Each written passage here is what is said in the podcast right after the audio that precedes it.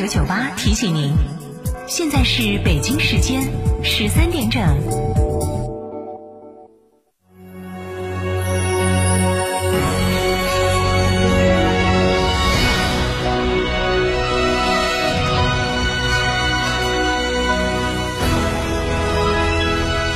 成都的声音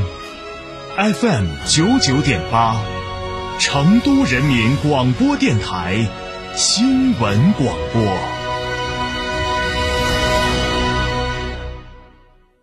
欢迎光临天成餐厅，这里为品牌提供经典广播电视新媒体做法有品牌宣传、软性植入、专属定制活动执行，独家代理成都电视台全频道频率以及看度 APP 广告业务。天成传媒层出不穷，合作热线八四三三六九五五九九八快讯。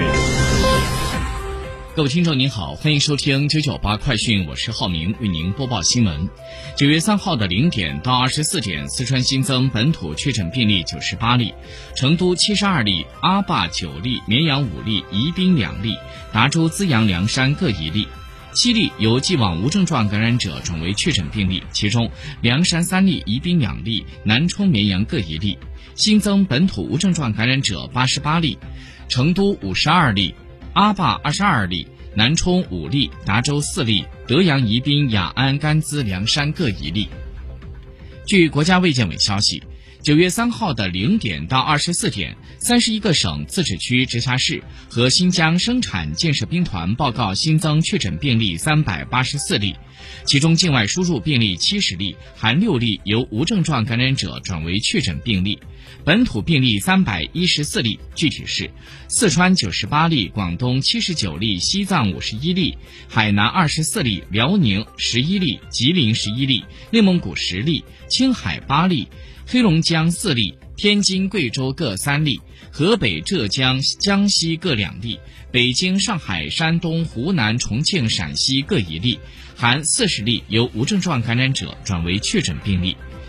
无新增死亡病例，无新增疑似病例。据每日经济新闻消息，昨天中国汽车产业发展国际论坛开幕，国家发改委发展司司长卢卫生表示，目前新能源汽车保有量已经超过了一千万辆。产业发展进入到全面市场化扩张期，目前已经累计建成充电桩四百万台。下一步，国家发改委将会会同有关部门，在延长免征新能源汽车购置税的基础上，进一步研究完善新能源汽车政策体系，鼓励各地区结合实际出台自制购买和使用新能源汽车的措施，拨除不利于新能源汽车推广应用的政策范例。工信部有关负责人表示，下一步我国将会发布汽车产业绿色低碳发展路线图，适时开展智能网联汽车准入试点等工作，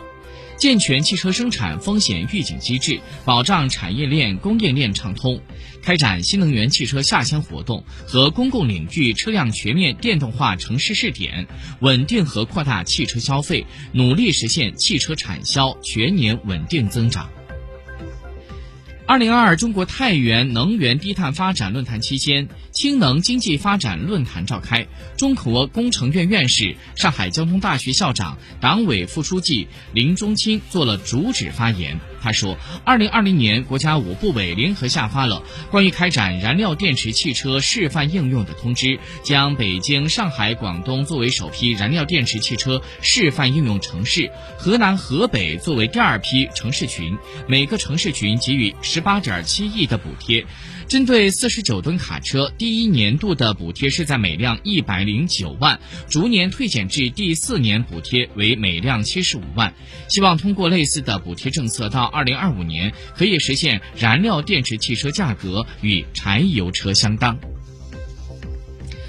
国药集团宫颈癌早筛检测试剂盒。公安利亮相服贸会国药展台，这是中国药监局批准的第一批宫颈癌甲基化检测试剂盒。试剂盒可以通过六个基因点位检测判定宫颈脱落细胞甲基化的状态，检测阳性才建议进行更为激进检测和治疗。昨天，二零二二中国保险业高质量发展论坛在北京举行。银保监会的副主席肖元奇表示，我国已经是第二大的全球保险市场，行业总资产接近二十七万亿元，主要指标保持在合理区间，整个保险业偿付能力充足，运行稳健，风险完全可控。保险公司要紧紧围绕主业，非主业必须是对主业的补充和增强。保险公司在投资经营方面一定要审慎稳妥，尤其是寿险公司，风险偏好选择要相对更低一些，绝对不能够滋生只要有保费注入就没有问题的侥幸心理。九月八号晚上八点，刘德华的抖音线上演唱会直播在熟悉的蹦小孩当中开启，最终观看的人次超过了三点五亿，这是抖音一个月以来第三场观看量达到亿级的线上音乐会。知名的乐评人耳帝他评价华仔的嗓音已经很有着岁月的痕迹，声带闭合不复年轻之时，但是唱起歌来依然四平八稳。与这场演唱会所传递的努力、坚持的精神主题是很契合的。昨天上午，由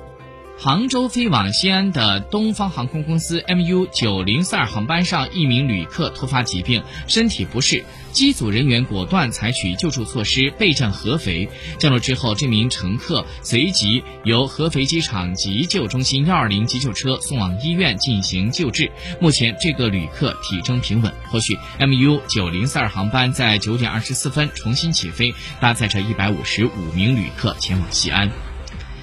当地时间三号举行的美国网球公开赛女双第二轮比赛中，上届冠军张帅搭档乌克兰的选手克斯提亚克以六比一、六比二战胜了对手，挺进了第三轮。根据外电报道，当地时间九月二号，美国拜登政府要求国会在今年秋天通过一笔四百七十一亿美元的新紧急资金，用以对抗新冠疫情、获取猴痘疫苗、对乌克兰军事援助以及应对自然灾害。其中，针对新冠疫情将会投入二百二十四亿美元，针对猴痘病毒投入四十五亿美元。除了公共卫生投入，拜登政府还会敦促国会批准向乌克兰提供一百三十七亿美元的援助。此外，还需要六十五亿美元来应对自然灾害。报道说，白宫方面把以上每一项资金要求都描述为紧急需求。华盛顿邮报报道，白宫的要求将会在国会两院引发一场激烈的争斗。两党议员们必须在九月三十号最终期限之前统一意见，为政府提供资金支持，否则美国政府将会在中期选举之前几周面临着灾难性的关门的风险。由于出现了液氢泄漏的问题，美国国家航空航天局的局长纳尔逊在当地时间九月三号表示，执行阿尔特弥斯一号无人绕月飞行测试任务的管理团队将会在当天下午召开会议，商讨后续的计划，讨论是否在九月五号或者是六号再次发射火箭，或者将火箭运回装配车间。他说，如果这个火箭被运回了装配车间，那么它在十月之前将不会再有发射机会。由于发射台还有其他的发射任务，阿尔特弥斯一号在维修之后的发射时间很有可能被推迟到十月中旬。阿根廷参议院健康委员会的主席前图库曼省的公共卫生局局长耶德林，当地时间九月三号在接受媒体采访时表示，根据实验室的最新数据显示，近日在图库曼省鲁兹医院发现的不明原因肺炎的致病原因是军团菌。当天早些时候，阿根廷卫生部的部长比索蒂也证实。